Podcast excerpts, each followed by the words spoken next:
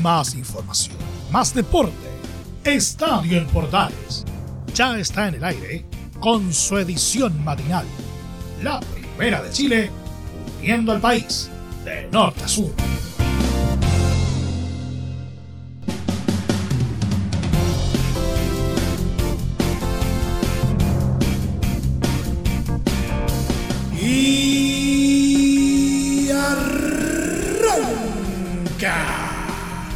Señoras y señores, ¿cómo les va? Muy buenos días, bienvenidos una vez más, bienvenidos al show. Llegamos a mitad de semana, una semana bien cortita por lo demás.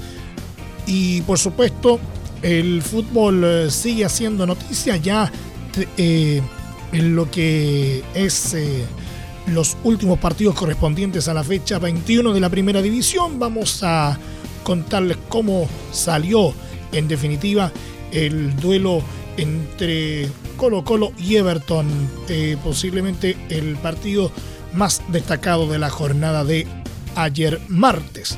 También vamos a estar eh, revisando a la primera B, que también tuvo movimiento, el cierre de fecha de la segunda división eh, profesional, ¿no es cierto? Que también está con, con números bastante interesantes en la tabla. Vamos a quedar completamente al día en lo que respecta al fútbol local. Pero también eh, vamos a echar un vistazo al arranque de la Champions League en su fase de grupos y en el polideportivo vamos a ver cómo le, le va a los chilenos en el mundo del tenis. Todo esto y más en 30 minutos. Comienza Estadio en Portales AM.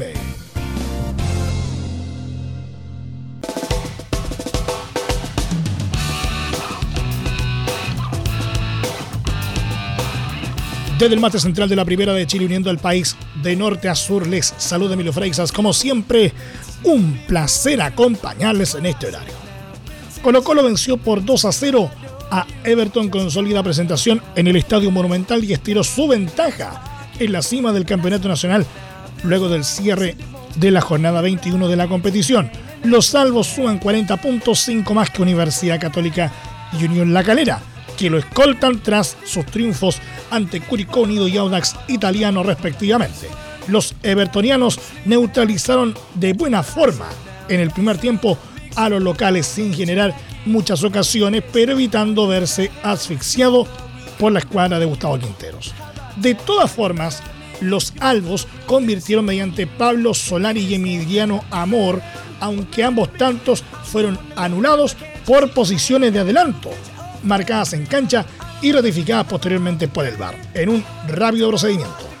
En el complemento, se abrió el partido para el cacique, ya que en los 60 minutos abrió la cuenta con una gran aparición de Maximiliano Falcón, quien con su pierna derecha conectó un gran centro de Leonardo Gil.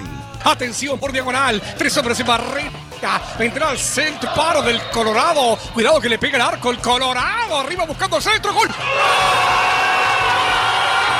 Falcón. Falcón. Falcón. Falcón. Falcón. Falcón. Colo de Colo Colo de Colo Colo de Colo Colo de Colo Colo Colo. De Falcón, de Falcón, de Falcón, de Falcón, cabezazo de Falcón.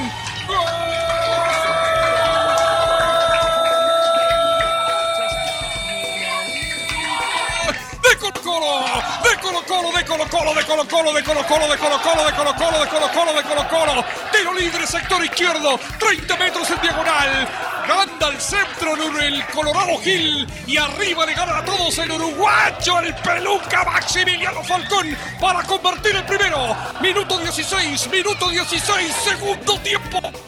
Colo Colo 1, Everton de Villa del Marcero, centro del Colorado Gil, cabezazo del uruguayo Maximiliano el peluca Falcón que lo convirtió. En los 67 llegó el tanto definitivo para Colo Colo y fue con una genialidad dado que tras una buena jugada colectiva, Gil sacó un zurdazo bombeado desde fuera del área que se coló en la portería de los Viñamarinos. Antes de tres cuartos está listo el torta para servir. Minuto 22 ya. La va teniendo por el centro el uruguayo peruano. Se descuelga. Atención, 30 metros. Costa. Costa abrió por izquierda. Entregó para Solar. Y la pinchó milimétrica. El recién ingresado. Medina. ¡Gol! ¡Gol! De Gil, de Gil, de Gil, de Gil, de Gil, de Gil, de Gil, del Colorado, de Gil, de Gil, golazo, zapatazo de Gil.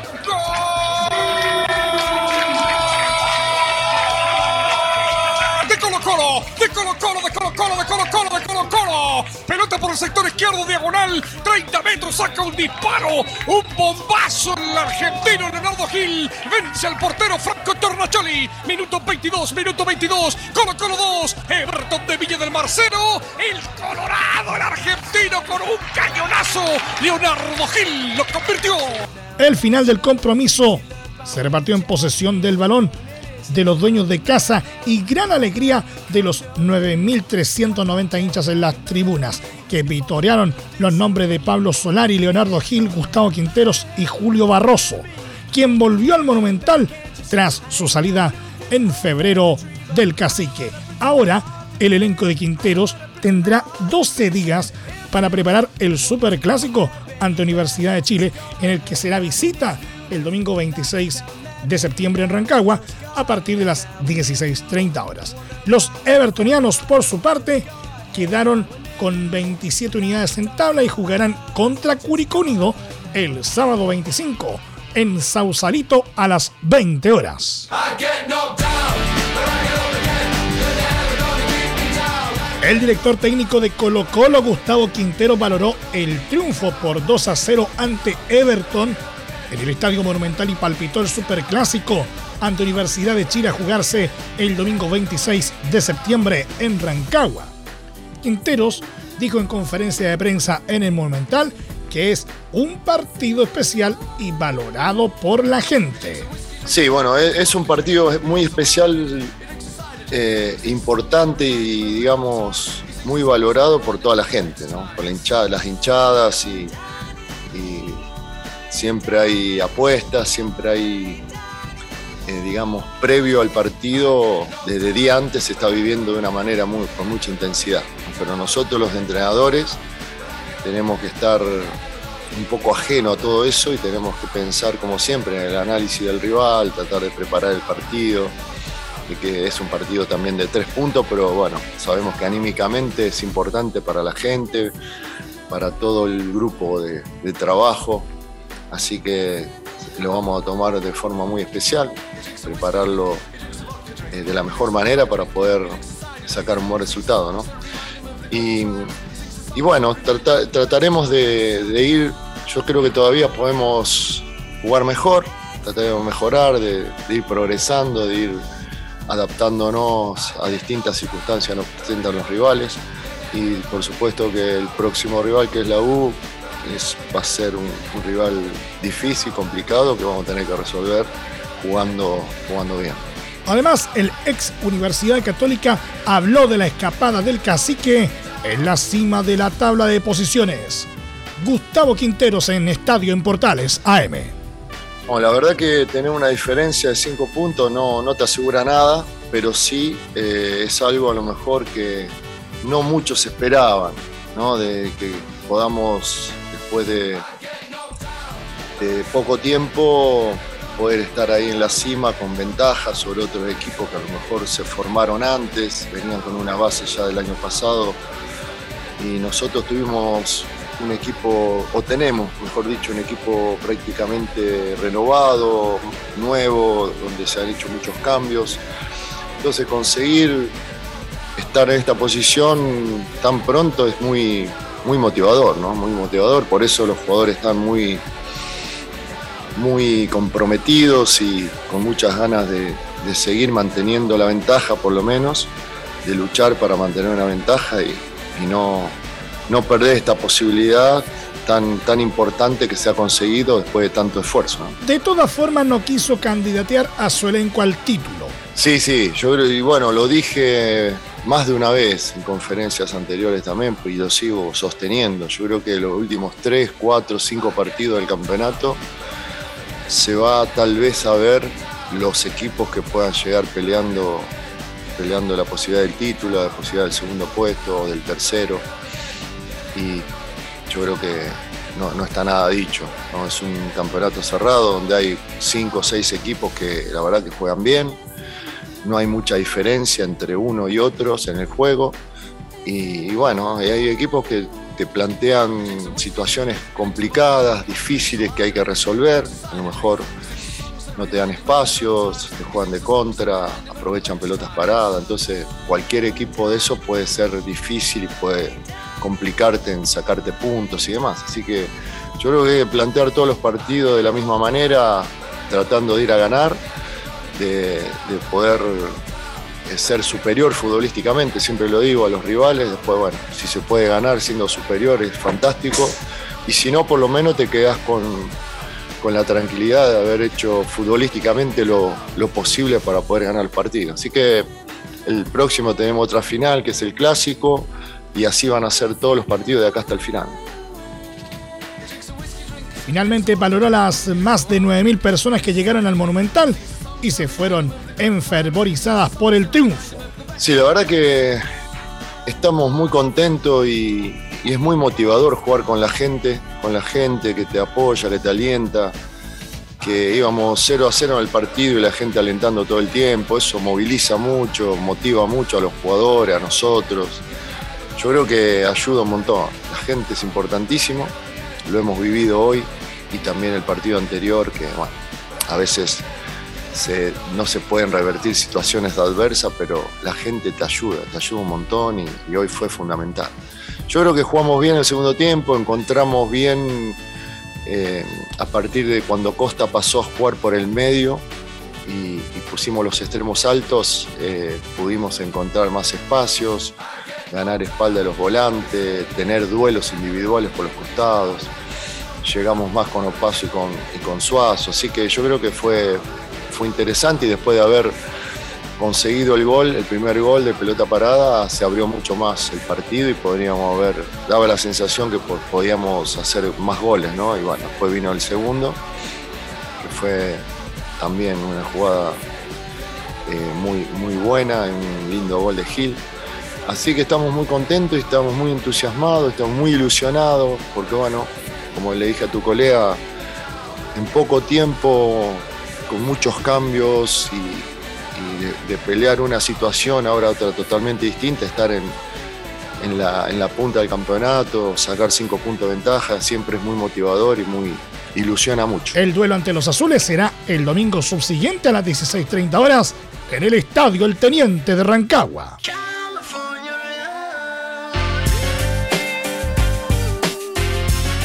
Deporte La Serena volvió a celebrar una victoria este martes tras vencer 2 a 0 a O'Higgins por la fecha 21 en el duelo que marcó el regreso de los hinchas al estadio La Portada. La escuadra Granate se valió de dos lanzamientos penales para configurar su triunfo, el primero anotado por Sebastián Leighton a los 45 más 8 y el segundo marcado por Leonardo Valencia a los 74. O'Higgins sufrió la expulsión de Iván Rosas en el minuto 80 el resultado dejó a los papayeros con 25 puntos en el puesto número 11, 3 por sobre los rancagüinos que son duodécimos.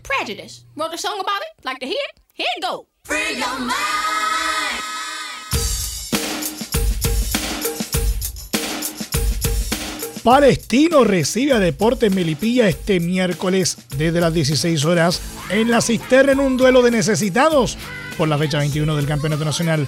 El equipo árabe viene de perder por la cuenta mínima en la última fecha ante Everton y no podrá contar con César Cortés, quien fue expulsado. Los dirigidos por Patricio Graf, quien asumió tras la salida de José Luis Sierra hace algunas fechas, están en la parte baja con 21 puntos y tienen la urgencia de volver a festejar. Por su parte, Melipilla viene de dos duras derrotas por 3 a 0 ante Ñublense y Unión Española, por lo que una victoria les dará confianza para salir del fondo. Los potros están en el antepenúltimo lugar con 20 unidades, uno menos que su rival a vencer. El duelo se jugará en el Estadio Municipal de la Cisterna y será arbitrado por Héctor Llona.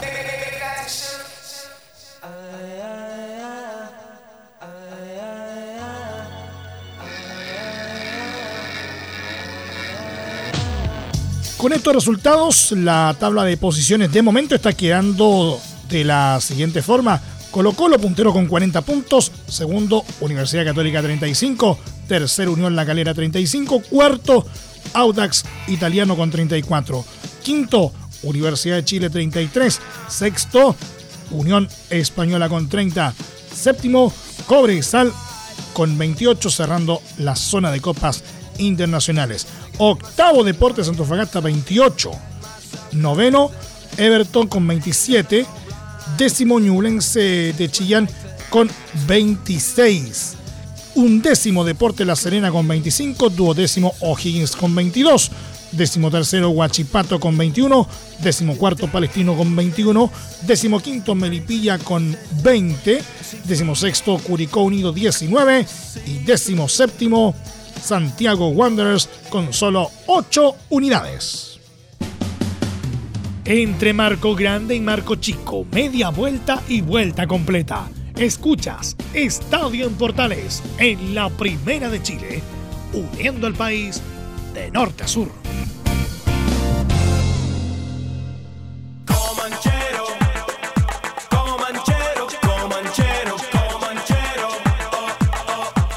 Deportes Santa Cruz logró un exigido triunfo por 1-0 sobre Deportes Temuco por la fecha 20 del campeonato de ascenso y alcanzó el liderato del torneo de Primera B, sitial, del que solo los puede sacar Coquimbo Unido que juega el jueves. La solitaria anotación de Diego Urquieta a los 33 minutos de partido terminó por consolidar la victoria del equipo dueño de casa. Santa Cruz llegó así a 34 puntos y se ubicó primero con una unidad más que Coquimbo, que el jueves visitará a Universidad de Concepción. Temuco, por su parte, se quedó con 28 positivos en el séptimo puesto fuera de la zona de liguilla para ascender a Primera División.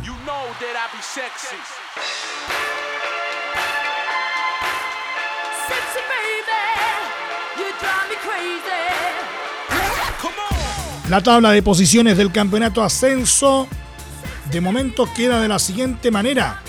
Puntero Deportes Santa Cruz, 34 puntos. Segundo, Coquimbo Unido, 33. Tercero, Deportes Copiapó con 31. Cuarto, Deportes Puerto Montt con 30. Quinto, cerrando la zona de liguilla, Santiago Morning con 29. Sexto, San Marcos de Arica con 29 puntos. Séptimo, Temuco con 28. Octavo, Rangers de Talca con 25. Noveno, Magallanes con 25. Décimo, Universidad de Concepción con 23 unidades. Undécimo, Fernández Vial con 19. Duodécimo, Deportes Iquique con 19, decimotercero San Luis de Quillota con 19, cuarto Unión San Felipe también con 19, decimoquinto Barnechea con 17 y decimosexto Cobreloa con 17 unidades.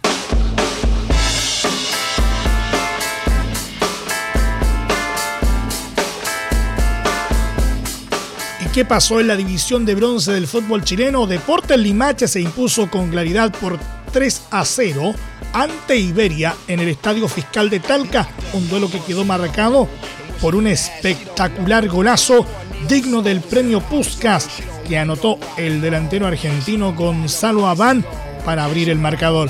Corrían nueve minutos del partido cuando Abán, tras un pivoteo de Fernando Saavedra, saltó y con una tremenda tijera desde la media luna remató al arco. La pelota tomó una curva y fue imposible de atajar para el meta Claudio Barca. El propio Aván repetiría para el segundo de Limache a los 67 y Guillermo Huerta cerró el trámite con un penal a los 70. Con la victoria, Limache sumó 25 puntos y desplazó a Iberia del segundo lugar gracias a una mejor diferencia de gol.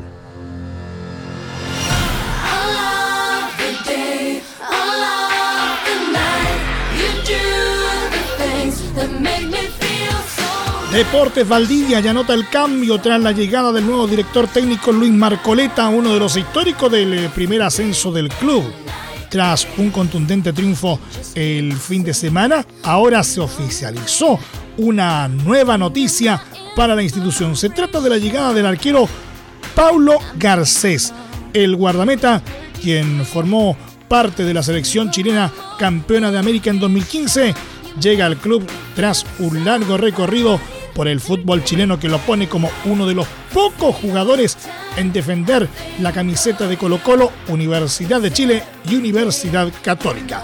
El ex seleccionado nacional llega al club valdiviano luego de sus pasos por Antofagasta y Curicó Unido. La información fue confirmada por las redes sociales del club.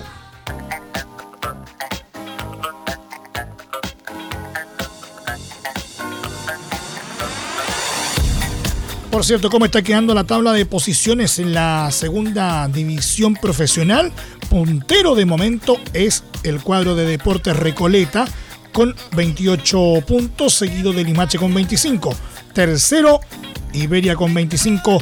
Cuarto, Independiente de Cauquenes con 22. Quinto, Rodelindo Román con 19. Sexto, Deportes Valdivia con 18. Séptimo, San Antonio Unido con 18. Octavo, Lautaro de Win con 16. Noveno, General Velázquez con 13 unidades. Décimo, Deportes Concepción con 10. Un décimo, Colchagua también con 10. Y colista de la tabla, Deportes Colina con solo 9 unidades.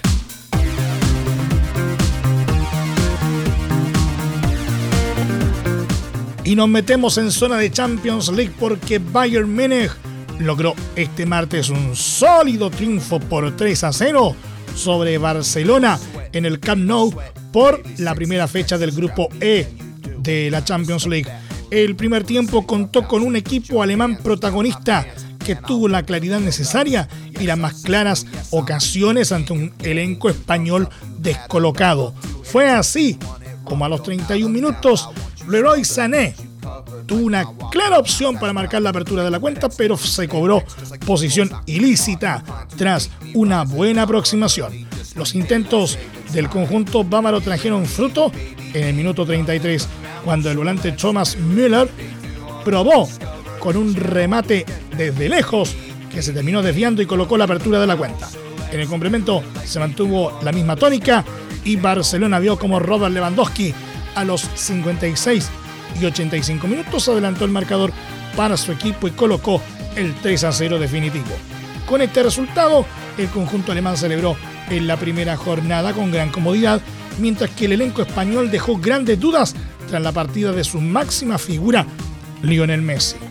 En la próxima fecha del torneo, los culés visitarán a Benfica el 29 de septiembre, mientras que el elenco germano recibirá a Dinamo de Kiev en la misma jornada.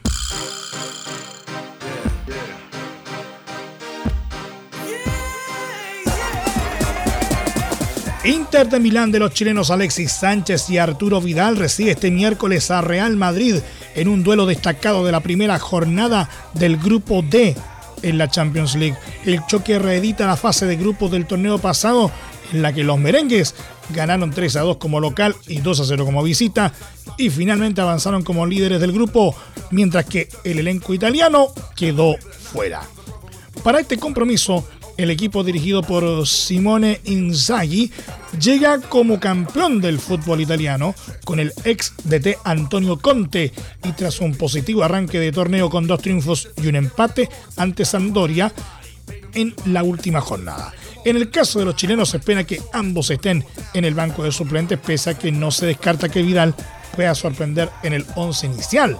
La probable formación del elenco nerazzurro será con Handanovic, Skriniar, De Bridge, Bastoni, Dumfries, Varela, Brozovic, Kalanoglu, Perisic, Lautaro y Seco. Por su parte, el cuadro español también ha tenido un buen comienzo en la Liga Española y está invicto con 10 unidades tras cuatro jornadas. En este duelo, el DT Carlo Ancelotti tiene las bajas de Ferland Mendy y Marcelo. Tony Cross, Gareth Bale y Dani Ceballos. De esta forma, el 11 de los españoles será con Curtis, Carvajal, Nacho, Alaba, Miguel Gutiérrez, Casemiro, Fede Valverde, Modric, Vinicius, Hazard y Benzema. El choque será este miércoles desde las 16 horas en San Siro.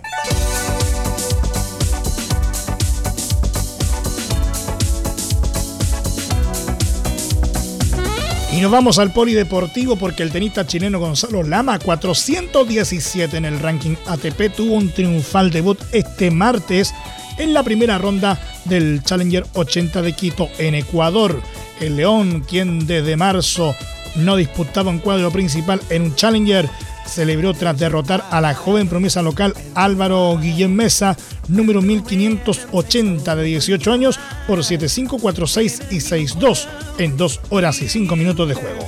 La última vez que Lama había disputado un cuadro principal de un torneo de esta categoría fue en el Challenger de Santiago en marzo pasado cuando alcanzó los cuartos de final. En octavos de final en Quito, Lama tendrá un desafío mayor pues enfrentará al español Mario Vilelia Martínez, número 169, tercer cabeza de serie, quien eliminó al cual estadounidense Christian Langmo, número 659 por 6-3, 6-7 y 6-2.